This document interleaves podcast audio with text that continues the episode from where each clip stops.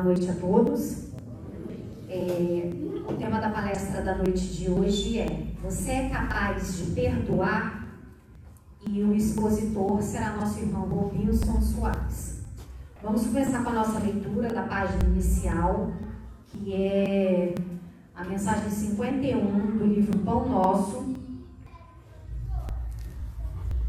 de Chico Xavier, pelo Espírito de Emmanuel. A passagem a, o a, a mensagem é: socorre a ti mesmo. E a passagem está em Mateus capítulo 9, versículo 35. Pregando o evangelho do reino e curando todas as enfermidades. Cura a catarata e a conjuntivite, mas corrige a visão espiritual de teus olhos. Defende-te contra a surdez. Entretanto, retifica o teu modo de registrar as vozes e solicitações variadas que te procuram. Medica a arritmia e a dispneia, contudo, não entregues o coração à impulsividade arrasadora. Combate a neurastenia e o esgotamento, no entanto, cuida de reajustar as emoções e tendências Persegue a gastralgia, mas educa teus apetites à mesa. Melhora as condições do sangue, todavia, não o sobrecarregues com os resíduos de prazeres inferiores. Guerreia a hepatite, entretanto, livra o fígado dos excessos em que te comprazes. Remove os perigos da uremia, contudo, não sufoques os rins com os venenos de taças brilhantes. Desloca o reumatismo dos membros, reparando, porém, o que fazes com teus pés, braços e mãos. Sana os desacertos cerebrais que te ameaçam. Todavia, aprende a guardar a mente no idealismo superior e nos atos nobres. Consagra-te à própria cura, mas não esqueças a pregação do reino divino aos teus órgãos. Eles são vivos e educáveis. Sem que teu pensamento se purifique e sem que a tua vontade comande o barco do organismo para o bem, a intervenção dos remédios humanos não passará de medida em trânsito para a inutilidade.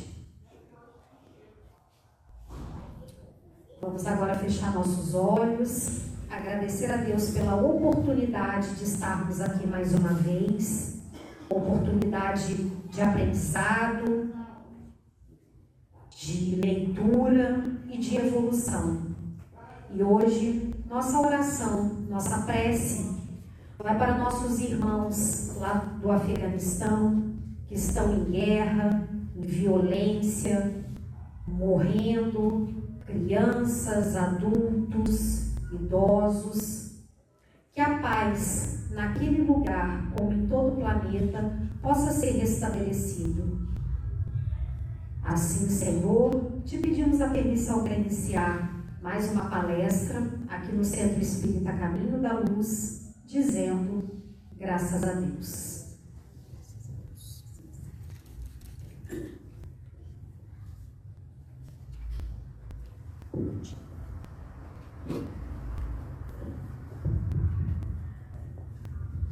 Boa noite a todos. Que a paz do Divino Mestre Jesus esteja nos nossos corações agora sim. Confesso que eu já estava sentindo saudade de falar aqui com o público, né? Essas, essas lives aí, a gente não sente o calor humano da presença de vocês. Mas já fazia dois anos praticamente que a gente não vinha aqui. E é muito bom poder voltar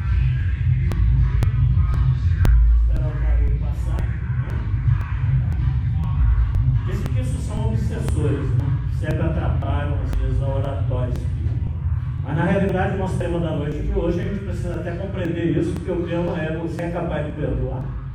Né? Nós precisamos perdoar. Nós vamos fazer um resumo bem rápido, em função do pouco tempo que nós temos a palestra. E a nossa história começa na Segunda Guerra Mundial, quando o jovem polonês, arquiteto, Simon Wiesenthal, é feito prisioneiro dos nazistas levado aos campos de concentração. Separado da sua esposa, cada um vai para um campo de concentração. E naquele primeiro momento, Vicental pensou-se até em suicidar-se, em função da gravidade da situação. Percorreu vários campos de concentração. Na Alemanha, na Polônia. E nos idos de 1944, ele estava no campo de Mataus. E lá, quando ele varria o pátio, uma enfermeira veio chamá-lo, porque havia um hospital ali dentro, um hospital pequeno, dentro do campo de concentração de Mataus. A enfermeira chegou perto dele e disse: Você é judeu? Ele meneou a cabeça afirmativamente, dizendo que era.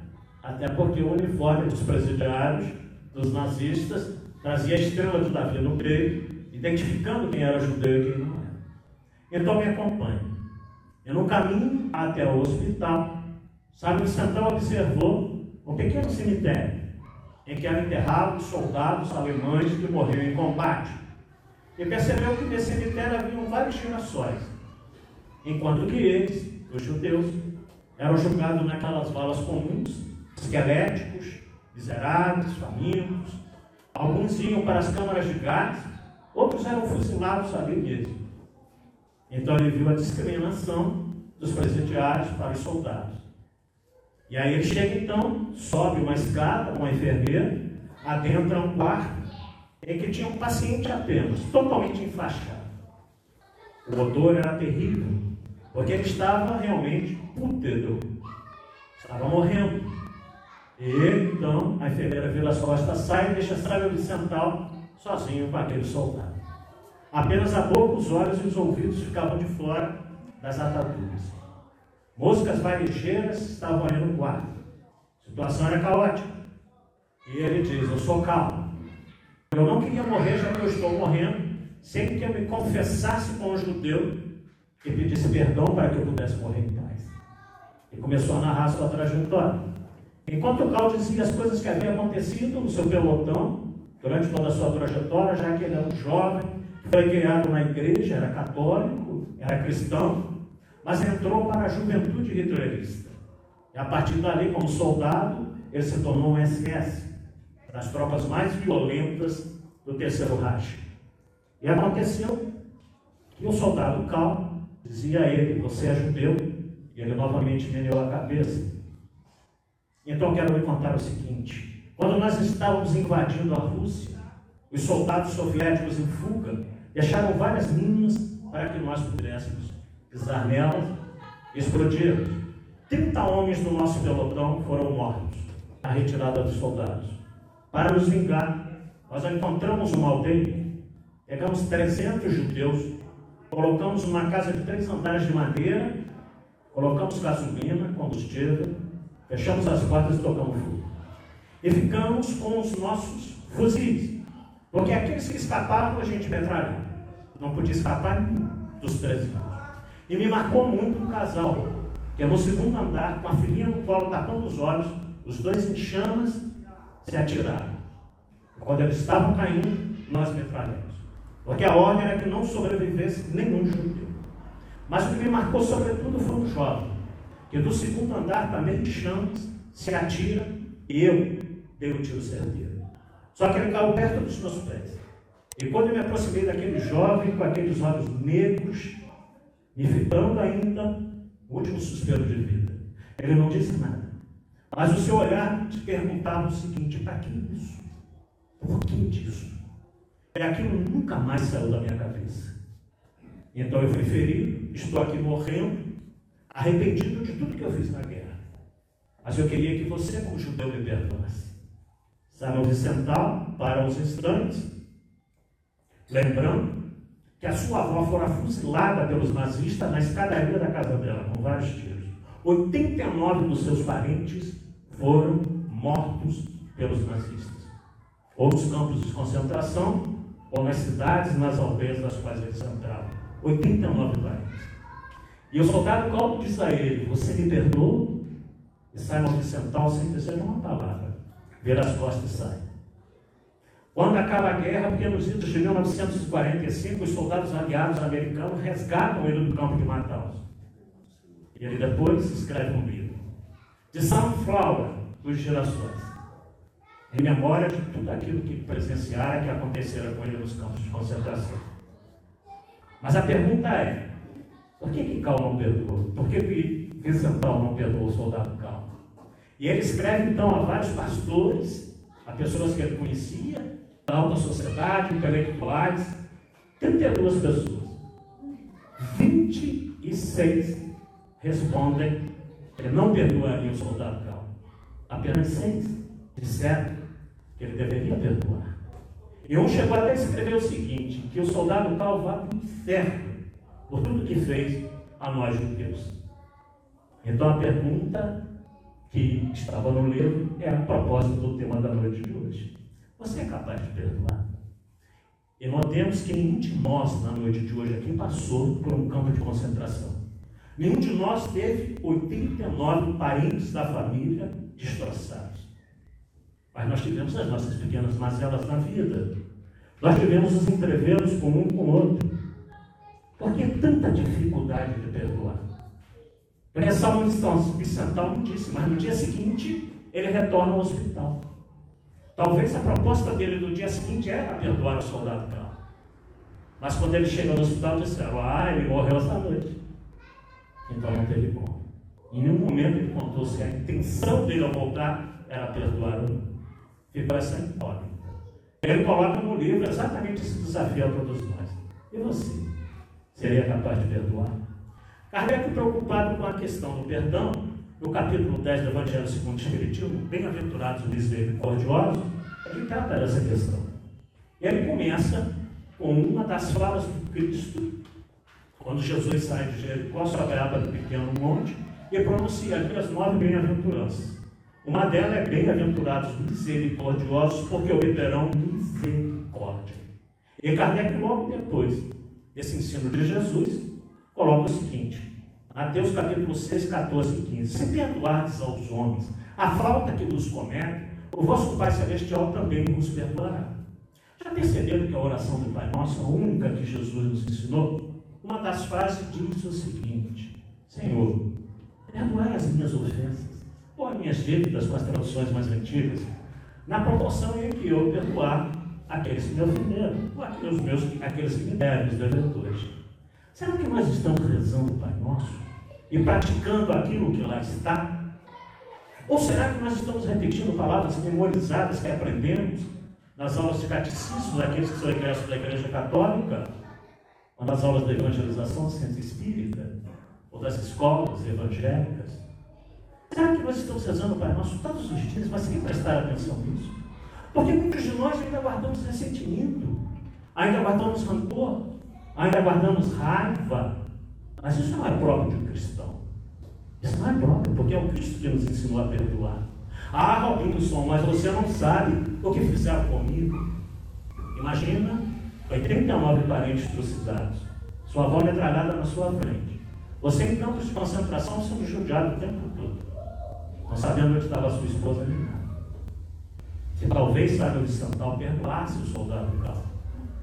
E por que, nas mínimas coisas do dia a dia a gente ainda não consegue ter esse sentimento tão cristão que é? E aí Kardec, na questão 661, saindo do Evangelho segundo o Espiritismo, pergunta aos amigos espirituais: Poderemos ultimamente pedir a Deus que perdoe as nossas faltas? Porque muitas vezes na oração do Pai Nosso é isso que nós fazemos: Senhor, perdoai as nossas ofensas. Poderemos pedir ultimamente a Deus que perdoe as nossas faltas? Resposta dos Espíritos: Deus sabe discernir o bem do mal, a prece não esconde as faltas. Aquele que a Deus pede perdão de suas faltas, só tem mudando de proceder. Então não adianta ficar pedindo perdão a Deus se você continuar fazendo a mesma coisa. Você perdoa que te ofende a mim, você se magoa. O que é ressentimento? O prefixo ré significa sentir de novo. E as pessoas ficam sentindo coisas ruins anos e anos e anos sem se libertar disso. Na realidade, o ódio, a raiva é ruim para quem sente. Porque não se liberta desses fantasmas da alma. O padre Fábio de Mello, uma das suas pregações sobre perdão, eu nunca me esqueci uns anos atrás, quando eu vi ele dizer isso. Nós não fomos criados lata de lixo para guardarmos sentimentos estragados. Eu achei isso fantástico. e bastante incisivo do Padre. Não fomos. Não fomos criados por Deus latas de lixo para guardar sentimentos estragados. Nós fomos criados por Deus vasos de flores para espargir perfume às pessoas que estão à nossa volta. Isso não foi o padre que disse, não. Fui eu que acrescentei. Senão o padre fica com mérito de tudo, né? Então tem que ter minha parcela também. Mas na realidade é isso. E por que, que nós ainda não aprendemos a perdoar na essência que a palavra nos pede? Porque quando Jesus disse, estava com a multidão à sua volta, se contra vós pecou vosso irmão, e de chamar ele em particular, e se ele aceitar terás ganho vosso irmão, aproxima-se Pedro, que era dos discípulos mais inquieto. Ele falou, Senhor, mas quantas vezes eu devo perdoar aquele que me ofende, que me persegue, me calunia sete vezes? Poderia até, se nós tivéssemos mais tempo, explicar a questão do número 7 à época de Jesus. Mas ele é extremamente importante para os judeus daquela época. Quando foi criado em seis dias, Deus descansou no sete. Há várias citações do sete no Antigo Testamento, no Novo Testamento, no Apocalipse. Então Pedro pega sete vezes, que já era um absurdo. Porque a época do Cristo, quando Jesus via, o que valia era a pena de talião, dente por dente, olho por olho. Então o que me fez, eu tenho o direito de fazer igual, pior ainda. Está no Antigo Testamento, no Levítico de Moisés. Amai aos amigos e odiai os inimigos. Jesus disse, eu, porém, vos digo. Reformou o mandamento de Moisés. Amai os vossos inimigos, orai por aqueles que vos perseguem para o nível. Ora. Então Jesus o tempo todo nos ensina isso. A lei do amor. E aí Pedro pergunta, sete vezes, eu fico imaginando a cara de Jesus. Oh, Pedro, que isso? Sete vezes, Pedro. 70 vezes 7 vezes. Uma conta simples matemática, 490 perdão. perdões. Detalhe. Todas as Bíblias que eu pesquisei, eu tenho cinco versões em casa, cinco. E toda vez que eu leio uma passagem, uma parábola, eu pesquiso mais cinco. O que me chamou a atenção, que Pedro perguntou no circular. Quantas vezes eu devo perdoar aquele que me fere? E Jesus ensina 490 perdões para a mesma pessoa. Complicou, né? Que às vezes a gente fala assim, olha, eu te perdoei, mas não erra de novo não, que eu não sei se eu vou te perdoar mais. Mas no segundo, a gente já não consegue, né? Ou erra a segunda vez e fala assim, eu já te perdoei, erra a terceira, eu já te perdoei duas vezes, você já está errando de novo, você não tem jeito não. Aí eu não vou te perdoar mais não. Então nós não sabemos perdoar. 490 perdões. Né? Numa única existência, talvez alguém nos magoe tanto assim. Pode ser que isso aconteça. Se alguém resolver te magoar de manhã, de tarde, de noite, de madrugada, né? até o final da sua existência vai dar 490. Necessidade de perdão. Porque na realidade o que Jesus diz a Pedro, Pedro, perdão, ele é infinito. Você não tem que se magoar. Você não tem que sofrer isso. Perdão, aliás, é uma palavra de origem latina que vem da junção de duas palavras per donare, que significa fazer com intensidade, perdoar com intensidade, entender o sofrimento do outro com intensidade, a ofensa do outro. Mas por que, que essas coisas acontecem? Nós temos algumas situações bastante interessantes. Nós temos a questão do ofendido e do ofensor. Quem é o ofensor? O ofensor não raro é aquele que está se evitando. Porque muitas vezes aquilo que nos fazem nessa existência, se nós formos voltar a existências pretéritas, nós fizemos a mesma coisa. E por que a gente se sente tão injustiçado quando alguém procede dessa maneira para conosco? Ou muitas vezes é uma situação de vingança, algumas vezes é atraso moral, simplesmente, a pessoa não tem uma moral evoluída e vai ofender mesmo. Algumas vezes pelo simples prazer de agredir, porque são espíritos ainda inferiorizados, ainda traz uma parcela muito grande de crueldade dentro de si, ou por desequilíbrio vibracional. Porque as pessoas muitas vezes, quando baixa o seu padrão vibratório, ela grite, ela se torna intolerante. Então isso é muito natural acontecer. E quem é o ofendido? O ofendido é aquele que está muitas vezes pagando uma dívida. Quando a gente entender isso, né?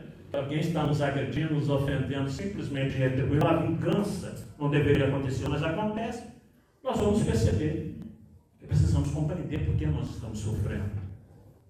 Ah, você não sabe o que fez comigo. Como se nós não pudéssemos sofrer injunções nenhuma. Seres aureolados que somos, Nós somos tão bons que ninguém precisa fazer nada contra nós. E o ofendido também, muitas vezes, pode estar testando a paciência, a nossa evolução espiritual. Se nós conseguimos realmente passar por essas coisas sem nos perturbarmos, sem nos perturbarmos. Ou simplesmente também ele está desequilibrado. Também. E por isso que desequilibrado nós recebemos as ofensas e elas nos machucam. Porque Chico Xavier não se ofendia com nada. Por quê? Sempre com o padrão vibratório elevado. Então, se alguém te atinge, ele baixa o padrão vibratório dele. Se você revida, você abaixa o seu. Você se iguala a ele. Agora, se alguém te ofende, abaixa o padrão vibratório dele, qual é a proposta do Cristo? Retribuir o mal com bem, ele baixa, você retribui. Se você não fizer nada, você fica onde está, mas ele já baixou o padrão vibratório dele. Agora, se você proceder como Jesus ensinou, ele abaixa o padrão vibratório dele, você eleva o seu. Mais distante das zonas de infelicitações você fica. Então você não sofre tanto. Você não sofre tanto. Agora, tem alguns tipos de perdões que são bastante engraçados, né? Você já ouviu falar no perdão condenação? A pessoa diz assim, eu perdoo, mas não quero ver nunca mais, nem pintado de ouro. Como é que perdoa? Você perdoou e condenou, condenou a pessoa nunca mais ter contato com ele a conviver com ele. Não perdoou, está magoado, está ressentido, está remoendo. O perdão pretensão. Eu vou perdoar, mas vou dizer umas poucas boas para ele, que merece. Pela pretensão de que nós somos donos da verdade, nós sabemos tudo. Nós somos esses seres maravilhosamente evoluídos, intelecto moralmente, que temos que ofender o outro, que, que nos ofendeu, vou perdoar, mas está dizer umas coisas para ele. Você já ouviu como falar do perdão menosprezo? Eu vou perdoar porque ele é um coitado sem ira nem pera. Eu sou muito superior a ele, então eu vou perdoar esse coitado. Mas o perdão menosprezo, menosprezando as pessoas. Você já ouviu falar no perdão rancor? Eu perdoo, mas não esqueço nunca. É o perdão rancor. O que, que acontece com essa situação? Você cristaliza em você esse sentimento ruim, somatiza no organismo através de várias doenças, principalmente no trato digestivo. É, por isso que a pessoa com ódio diz assim: Nossa, eu estou com tanta raiva que senti uma queimação subir. Está comprometendo o seu aparelho todo digestivo, com esses sentimentos ruins. E não esqueça nunca mais. Ora, vamos ser sinceros: perdoar muitos de nós somos capazes. Esquecer é um pouco mais difícil, não é verdade? Questão 340 do livro Consolador de Emmanuel. Perguntam a Emmanuel, perdão e esquecimento deve significar a mesma coisa? Deve significar? Emmanuel diz o seguinte, para a convenção do mundo, o perdão significa renunciar à vingança. O perdoar significa não querer se ligar, não querer retribuir, não querer devolver na mesma moeda. No meio dessa resposta, ele diz assim, porém, perdão e esquecimento andam juntos no coração daquele que está evangelizado. Quando eu estudei isso muitos anos atrás, eu falei, não estou evangelizado. Porque perdoar eu consigo, mas esquecer é difícil, na verdade. Muito difícil para a gente esquecer. Mas nós não somos espíritos ainda com a evolução do Chico Xavier, Mãe Teresa de Calcutá, Madre Dulce, é, Irmã Dulce. Não somos ainda. A realidade é essa. Agora, o problema é o seguinte: eu vou ensinar uma coisa básica aqui. Vocês querem saber quando vocês perdoaram ou não? Quando você encontra a pessoa na rua que te ofendeu, que te magoou, que você tem alguma coisa contra ela, está vindo lá, Lá na esquina você fala, meu Deus. Aí você atravessa a calçada para não passar perto dela, né? Se você quiser dar volta no quarteirão, já está vindo aqui, eu por lá, dá volta lá. Quando voltar, você não perdoou. A visão da pessoa está te incomodando. Então você não perdoou. Agora, quando a pessoa vem lá, você fala, graças a Deus. Quem sabe hoje é a oportunidade de eu parar com ela e me ajustar com ela. Aí você perdoa. E você está gostando da oportunidade de vê-la e, quem sabe, se ajustar com ela. Então é esse sentimento que define se você perdoou ou não. Se a pessoa te incomoda ou não te incomoda. Quando você encontra, quando você tem. E o que Jesus nos ensinou? É claro que a gente perdoando alguém que se coloca na condição de nosso adversário, de nosso inimigo, não é ter o mesmo sentimento como nós temos por quem nos ama, por quem a gente gosta, por quem a gente conhece. Acho que vocês aqui conheço há anos. Eu amo essas pessoas que convivem comigo. É natural. Estela, Feijô, País, ficar citando aqui. Eu vou falar aí, pelo menos um terço de vocês que eu estou vendo aí, né? Então isso é natural, é óbvio. Porque nós nos respeitamos, eu confio neles, é diferente. Agora, as pessoas se colocam na condição de nosso adversário, o procedimento que você tem que ter, primeiro, não retribuir o mal que te fizeram. Segundo, toda oportunidade de ajudar, ajude. Quer ser ore por ela constantemente, para que ela pare de te odiar. E quarto, se tiver chance de tornar essa pessoa, ao invés de seu inimigo, seu amigo ótimo, uma vida talvez isso não aconteça. Mas sobre o tipo de perdão. O perdão maldição. Vocês conhecem isso? Não, eu perdoo, mas da justiça de Deus ele não escapa. Esse infeliz tá, vai passar um bom tempo no umbral. Né? Ele perdoou, mas está rogando uma praga para que ele se dê mal. Então perdoou. Está contando que Deus vai ter que se vingar para ele. Então ele não perdoa, ele não se vinga de ninguém. Deus não se magoa, Deus não se chateia, Deus está acima desses sentimentos. Deus não tem necessidade de nos perdoar. Isso é sentimento humano. Isso é sentimento das pessoas que são falhas. Tertuliano, um escritor que nasceu na Tunísia 160 anos antes de Cristo, ele diz o seguinte: se você quer ser feliz por um instante, se vingue. Mas se você quer ser feliz para a vida inteira, perdoe. Porque, meus irmãos, quando a gente perdoa, essa coisa ruim que sai de dentro da gente modifica a nossa maneira de viver, de encontrar, de se relacionar com as pessoas. Muitos anos atrás eu fazia uma palestra mais ou menos sobre esse assunto, numa cidade distante daqui, e fui embora. Passados dois anos, como é muito longe, eu não vou lá sempre, o senhor falou assim, aquela palestra que você fez aquele dia, eu saí daqui e fiquei pensando, porque eu não falava com meu irmão faz 20 anos. Eu não quis dizer para ele, não, mas meu Deus do céu, essa classe está também psicológico. Por que alguém pode ficar sem falar com o irmão 20 anos? Não é verdade? Aí ele falou assim, não, mas depois o que, que eu fiz? No dia seguinte daquela palestra, eu falei, eu não fiz nada, eu só falo que os Espíritos falam que Jesus fala, eu sou só um papagaio transmissor.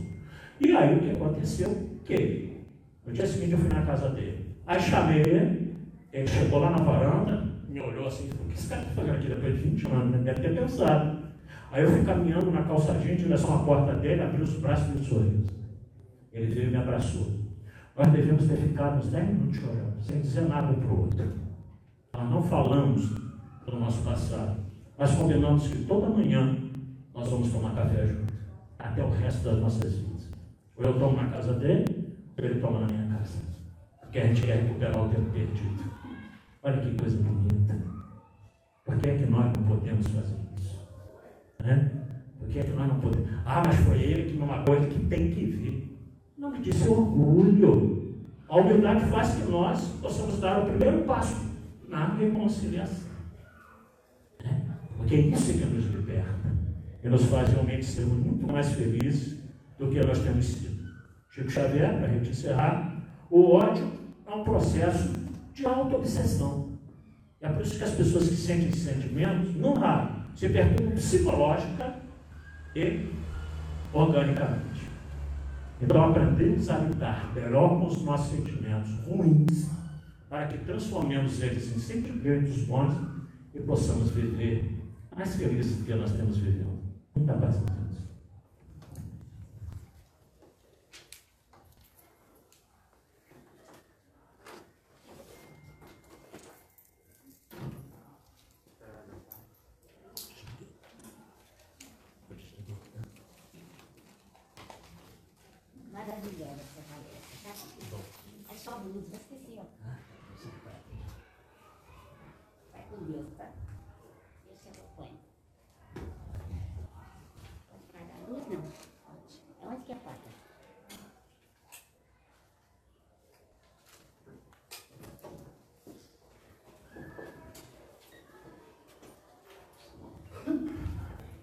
Meus queridos irmãos, mais uma vez aqui estamos agradecendo a Deus por essa oportunidade que nós estamos tendo nesta noite.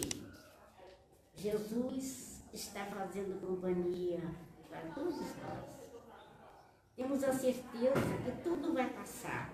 Nós vamos voltar ao nosso trabalho, se Deus quiser, todo mundo vai vencer as suas necessidades.